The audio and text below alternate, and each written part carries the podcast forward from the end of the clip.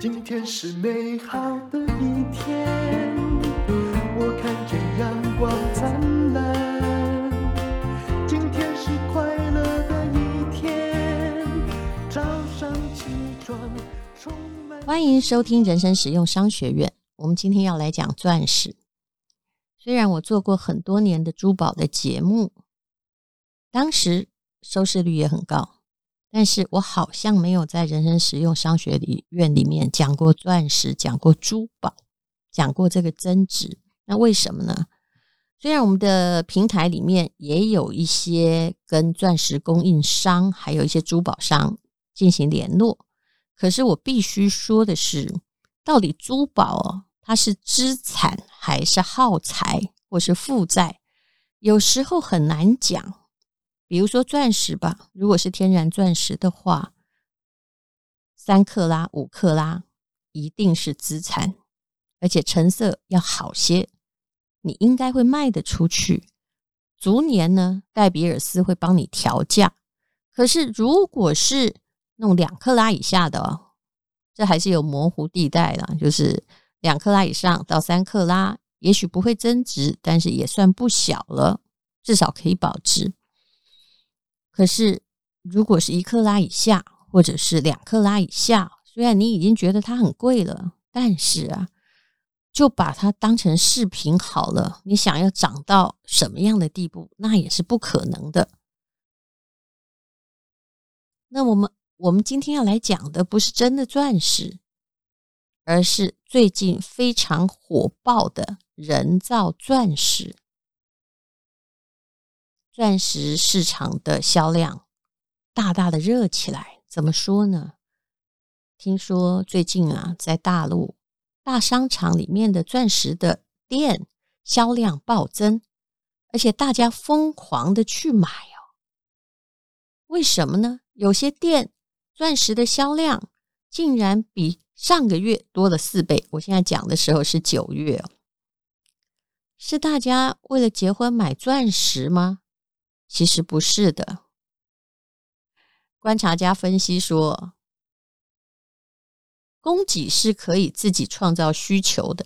这一次需求的爆发，是不是被天然 钻石给创造出来的，而是被人造钻石创造出来的？什么是天然钻石？什么是人造钻石呢？其实大家都知道啊。钻石的成分就是 C，也就是天然钻石是碳分子在地球的内部的高温高压条件下形成的，它非常坚硬。其实它跟碳有一样的结构。人造钻石是什么呢？其实它也是 C，也是碳分子，它在人工营造的高温高压的条件下形成的，分子结构一模一样。所以有人说，天然钻石跟人造钻石的区别就是冰山上的天然冰块，还有冰箱里面的结冻的冰块的区别。那请问，到底是有区别还没区别？都是冰块啊。不过也不要以为哦，大家看不出来。其实只要是专业的珠宝鉴定人士，他永远看得出来。有关于天然钻石。一般我们有一些误解，第一个误解就是，因为它很稀少，物以稀为贵。可是事实上，也有人说不对的，它的量没有我们想象中少，卖的贵是因为商业操作，因为这个钻石的供应链被垄断了，从开采、加工、鉴定、设计、销售都被牢牢的把持在戴比尔斯为首的。五大钻石商手里，不是只有一个，是有五个。他们垄断了全球百分之九十的天然钻石产销供应链。戴比尔斯到底是什么样的结构啊？股权结构很复杂。总而言之，它背后站着的是欧美最大的财团，所以才有这种财力能够控制钻石的价格。那第二个误解就是，我们常常以为结婚要戴钻戒是很悠久的，是规定的。其实这也是被发明的。西方世界用钻石来求婚，也不过是两百年的时间。而西方世界之外的人，像我们这些人，相信结婚一定要有钻戒，是这几十年才被洗脑的事情。这要归功于戴比尔斯公司，它的销售团队很厉害，而且啊。这个钻石恒久远，一颗永流传，对不对？你应该听过了嘛？它代表爱情。如果没有舍得用钻石求婚，代表这个男人也舍不得在你身上花什么钱。这已经所有的女人被洗脑了，而且最好是名牌的钻石。事实上，钻石有名牌的吗？没有啊。嗯，就 所有的钻石都可以打 GIA，不是吗？钻石没有名牌，它就是矿石。因为如果它是天然的，它就是坑里面来的，也不是这些名牌制造的、精心弄的。但是如果是名牌的话，哇，它的价格就是一般的钻石的，通常啊，就是还要卖上好几倍。一克拉的钻石，你在外面也可能买个十来万，但是你如果跑到卡地亚，跑跑跑到 Tiffany，那就是好多倍了哦，可能几十万都要了。从自古以来哦，因为钻石很受人欢迎嘛，嗯，就这一两百年开始受欢迎，这几十年更受欢迎。天然钻石又被垄断了，许多的科学家就想，这个明明成结构成分就是碳呢，难道不能用？人造的钻石来分一杯羹吗？其实，这个最早有这个想法的人是跟珠宝市场八竿子打不着的美国通用电器。听说他们早在一九五四年就开始研究。掌握了人造钻石的技术，我相信这也不是很难嘛。哦，虽然对我很难，对他们应该不是很难。他们就要仿造那个钻石到底怎么样在地球的形成之中被一直压压压压压到这个密度这么高、硬度这么高的地步。一九五四年，人家就会做人造钻石，可是当年做出来的钻石，嗯，颜色比较浑浊，只能用于工业用途。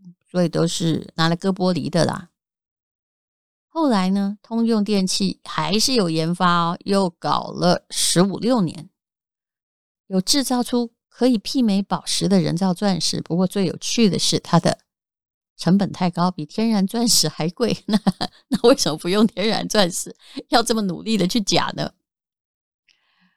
后来呢，又过了四十年，到二零一二年左右，人造钻石的成本终于低于天然钻石，开始走进了商业圈。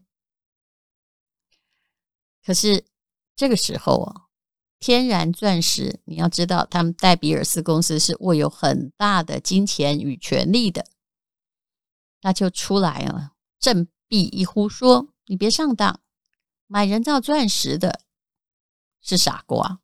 人造钻石为什么它可以叫钻石？它用那个点钻石的笔有没有？它还是会发出哔哔哔的声音。那如果像施华洛世奇这样的看起来很像钻石，其实它们是水晶，就不会有哔哔哔的声音嘛。但是人造钻石是有的。为什么说买人造钻石的人是傻瓜呢？他觉得钻石已经被我们宣传成代表爱情。买人造钻石，你的爱情就是伪造的呀！你送人造钻石给女朋友，这表代表你的真心才怪。那么第二个理由是，天然的比较稀少，才能保值，才能够保值。如果是人造的，那要造多少有多少啊？何况的确是看得出来的，虽然它的成分。那个 C 是一样的，但是只要用显微镜来看，只要受过训练的钻石专家都可以知道怎么样是真的，怎么样是假的。虽然假的恐怕颜色更干净。总而言之，戴比尔斯是非常不希望人造钻石来打压真正钻石的销量还有价格。不过戴比尔斯实在啊也很厉害，后来他们自己在卖人造钻石。我们以前商学院有一个例子说，那现在已经人造钻石势不可挡，制造的价格又变便宜了。那戴比尔斯如果他也要经营一个人造钻石部门的话，要进入人造钻石的品牌的话，那他到底是要卖便宜还是卖的比别人贵呢？答案是卖的比较便宜。为什么？就是把它卖得很便宜，赔钱也要卖，才能打压人造钻石的价格，让它变得不值钱呢。虽然人造钻石当时在刚开始的时候被戴比尔斯打到极点，啊，被诋毁、被侮辱，可是啊，钻石真的太贵了。我是说天然的，像 Tiffany 啊，还有一些这个奢侈品的巨头。他也还是一直想要抢食这个大饼啊！他们支持的是其他的宝石，也支持人造的钻石。尤其像这种钻石一定要跟爱情绑定的神话，到了现代，大家都觉得我干嘛跟你一样？我也可以带不同的东西呀。还有呢，人造钻石的确，它在纯度还有成色上面，比大多数的天然钻石更好，价格却只有天然钻石的三分之一到十分之一。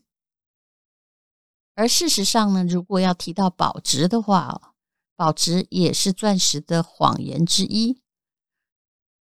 你买了，如果它是在饰品小小那一颗。还是会贬值的，因为你卖出去的时候没什么价钱。两克拉以下的钻石都没有什么增值的潜力，五克拉以上有可能，越美也越有可能。你当然也看过那个粉红钻，一颗卖个几亿的，十几亿的呢。那如果你手上那些小钻石也不过是饰品，转手也会贬值，那为什么你不买大一点？物美价廉的人造钻石呢？首先呢，想要假装钻石但不是真正人造钻石的，就是施华洛世奇，他卖的是水晶，长得好像钻石，对不对？其实它是人造铅玻璃。怎么样把人造珠宝卖出很好的价钱，弄得漂漂亮亮？施华洛世奇肯定是第一名。潘朵拉用的应该也是人造的某些宝石，一样卖的挺贵的。后来连戴比尔斯 都坐不住了，就推出他的人造钻石品牌 Lightbox。所以我说，他干脆一起加入，而且把人造钻石卖得很便宜，来抢市场，让别人的人造钻石变贵，宁可补贴。也要诋毁人工的钻石，虽然自己在卖，这真的是一个有趣的商业的 case。但是最近我相信大家也听到了，所谓的人造钻石或莫桑钻啊，或有人叫魔星钻，它变得很便宜，因为它这个专利已经解除了，只要你有技术，你都可以造人造的钻石。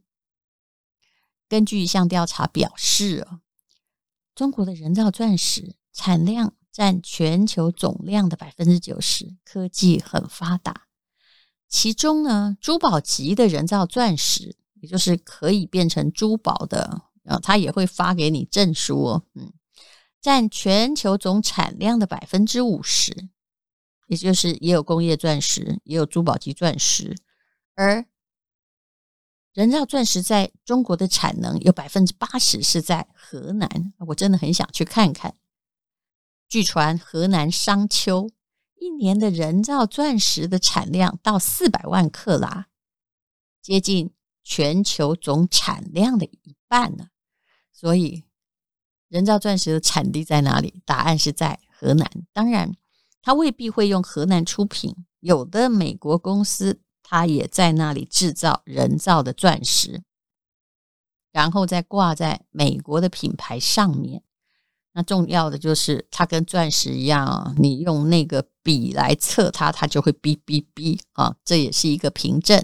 而模芯钻或人造钻石，它也可以开证书，只是开证书的时候，鉴定所一定要告诉你它是人造的钻石。但如果你买到水晶，它也不能告诉你它是钻石。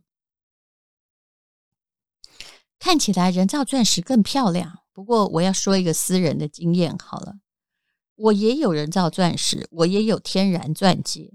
那平常如果要去宴会的话，我会带什么呢？有时候我会带人造钻石，因为万一丢了，我并不会掉眼泪。像我这么粗心的人也无所谓。人造钻石早年在台湾是很多的珠宝商店赚钱的主流，因为当时的莫桑钻啊，我大概知道的是。每一克拉，它大概可以买五千块到一万块啊，要看时期，它是慢慢变便宜的。然后一克拉，哎，再加上白金台啊，用十八 K 金台做一做，做得很漂亮，出去一个可能也可以卖个八万、十万的。甚至现在百货公司还有非常昂贵的人造钻石，不过我也劝你不要买，为什么？因为它不值得这么贵。你知道？人造钻石现在可以有多便宜吗？事实上，一克拉，如果你要买的是，就算是它挂名美国实验室，但其实是在河南产产的，哪里产已经不重要，它不会告诉你，因为总而言之，它就是人造的，做得很漂亮，完全是一个这个第一等的，这个低 color 的都有啊啊，除非他要故意做的不纯，否则一定是低 color，闪闪亮亮的。恐怕现在啊，几百块都有，做成了饰品，最便宜我看过一两千块的。如果加上银台的话，一两千、两三千，当然都有。我也买过五克拉的，哇！以前如果是五克拉，在珠宝店，因为主要是做不出来，它还是要经过很科技的压缩嘛。那那个五克拉的魔星钻呢，可能要卖个几十万哦。当然，如果你要买五克拉的天然钻石，那可能 就是几千万。可是，我劝你，人造钻石真的不要买五克拉，因为要跟你的身份地位相称。像我如果带五克拉，人家就可能问我说：“这是真的还假的？”但如果我带个一两克拉，别人就不会问我真的假的，因为我看起来应该有这个财力，对不对？好吧，我们这里呢也来讲一下。玉石的历史好了，这里有一个有趣的故事。你知道玉石作为高级配饰是怎么样在古代贵族中流行开的呢？听说有个重要推手就是春秋时期齐国的管仲。孔子很佩服管仲，但是你也可以在《论语》里面看到，他也批评他作风很奢侈，不知道节俭。喜欢土地，像个暴发户，身上挂着名贵的玉石，走起路来叮叮咚咚的。但是，其实管仲是一个，当然他是个喜欢钱的人，他帮朋友做生意，自己钱一定要分多一点啊。还好朋友不在意。可是，管仲应该说是一个商人，他是在做行销。为什么？因为当时他在当宰相的时候，齐国占据了一个很好的玉石产地。那个地方叫做阴里，所以齐国就很像戴比尔斯一样，有了高级玉石的垄断权。不过那时候的玉啊，不是翡翠哦，翡翠大概是乾隆才传进中国的，翡翠只有在缅甸，我们就只有其实现在比较便宜的岫岩玉之类的，嗯，或和田玉。那怎么样让这里开采的玉石卖个好价钱呢，所以管仲就想了两招。第一个呢，就制定一些条文，贵族进太庙去祭祀的话，要佩戴最好的玉璧。他们连祭祀的时候有没有，也都是用玉璧来祭祀的。你要带最好的玉璧，才有资格进太庙。那像孔子这种没落贵族啊，在当时到处都是，为了有资格进去，获得身份的认同。所以咬着牙也要买最好的玉璧，也就是阴里出产的玉璧。第二就是他以身作则，自己弄得叮叮当当，大家就来模仿宰相，然后来抢购阴里的玉石。所以为什么齐桓公当时成为春秋五霸之首？他也有钱呢、这些都要有钱才做得到的。所以管仲是奢侈品经济学的倡导者。好了，那么我们在这里做了个广告。自从我决定要念钻石的行销之后，大家也想知道到底哪里去买这么便宜的人工钻石吧？偏偏我有一个朋友，他就是一个科学家，一个博士，他的实验室就在产人工钻石，做的挺好，而且贩售的很便宜。哎，在这里我绝对不是这个诈骗集团，你也可以不要看链接，但是你如果想要真的买到。一几一两千块的人造钻石，因为现在专利权解除了，你可以到我们资讯栏的链接去看一看，我们会帮你准备了。我们有一位小编，他联络了很久，帮你准备了各式各样的款式。那当然，他可以开证书的。如果你要开宝石鉴定所的证书啊，那么就要加八百块。不过一颗大概一克拉一千多块，应该可以买得到吧？那这是我的一位朋友，一位供应商特别提供的，由台湾的珠宝饰品行哦，很努力的做了手工的银台，大家可以去看看。看了之后，你还会对真的天然钻石有向往吗？其实我老实讲，挺难的，真的很难，因为人造钻石比较漂亮。如果你再帮他拿去装了十八 K 金台。我保证，除非你要拿去当掉，否则别人看不出来。谢谢你收听人生实用商学院。我们今天讲的就是天然钻石跟人工钻石的对垒和战争。现在看起来呀、啊，谁赢谁输，我很难讲。总而言之，我相信不久之后到处都是人工钻石，因为它长得漂亮，而且也太便宜了。有谁那么无聊会拿着一支笔在哦，不对，就算你拿着一支笔在那里宴会里面哔哔哔，人工钻石也会叫啊。那你可能要拿显微镜看才看得出它不是真的，大概就是一种心理的感觉的问题。我戴的是真的，打从内心里才能骄傲。因为今天又可以，今天又可以。